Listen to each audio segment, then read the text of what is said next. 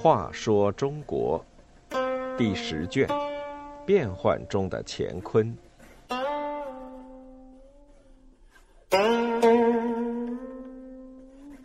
五十七，辽主三师。耶律德光做了中原皇帝，但他倒行逆施，给中原人民带来很大灾难，中原人民因而奋起反抗。辽国皇帝耶律德光灭了后晋。后晋大臣纷纷向他投降，藩镇节度使争着向他进贡，耶律德光好不高兴。早先他曾许诺赵延寿，以后又答应杜重威让他们做皇帝，再后来变了，觉得奋战多年夺得中原，让别人享受岂不可惜？他打算自己做中原皇帝的宝座了，因此他把所有降臣都召集到宫廷大殿上，对他们说。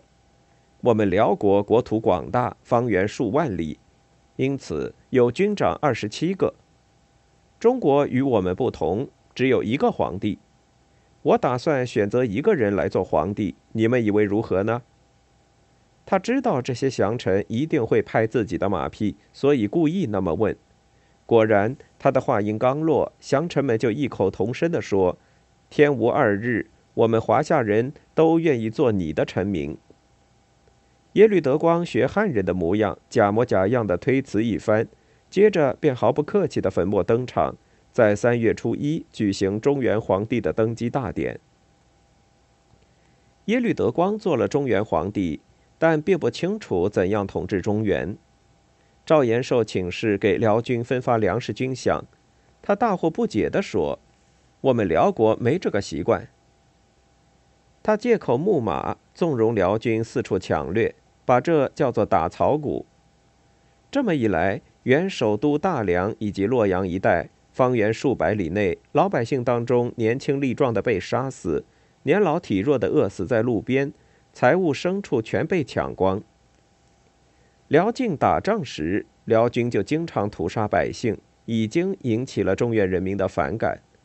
现在战争结束还是这样，自然更加不得人心。耶律德光又吩咐大臣刘旭给三十万辽军提供优厚的赏赐，可是后晋的国库早已空了，哪来财物？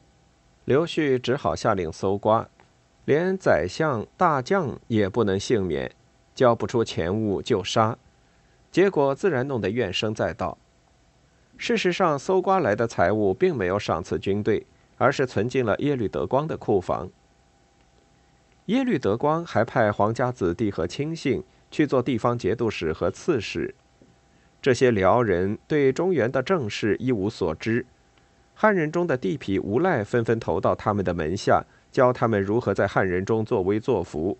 一时间，地方州县被搞得乌烟瘴气。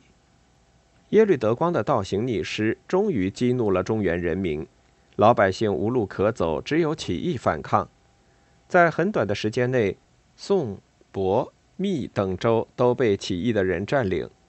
耶律德光大惊说：“我真不知道中原的人会这么难统治。”他赶紧改用汉人来管理汉人，又把投降的一些节度使都送回原来的军镇，让他们去安抚镇压当地的人民。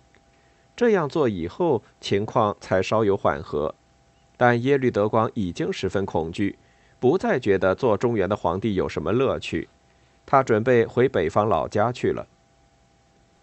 耶律德光决定先把收缴的后晋军武器装船运回辽国。他派宁国都御侯武行德率领一千士兵护送。船队走到半路，武行德对士兵说：“我们被蛮奴控制，远离家乡，人终有一死，谁甘心去做异乡的孤鬼呢？蛮奴不可能长久留在中国，我们不如反了吧。”大家同声说好，武行德便把武器分给士兵，大家一起动手杀了辽国监军使，就此扯起了反抗辽军的大旗。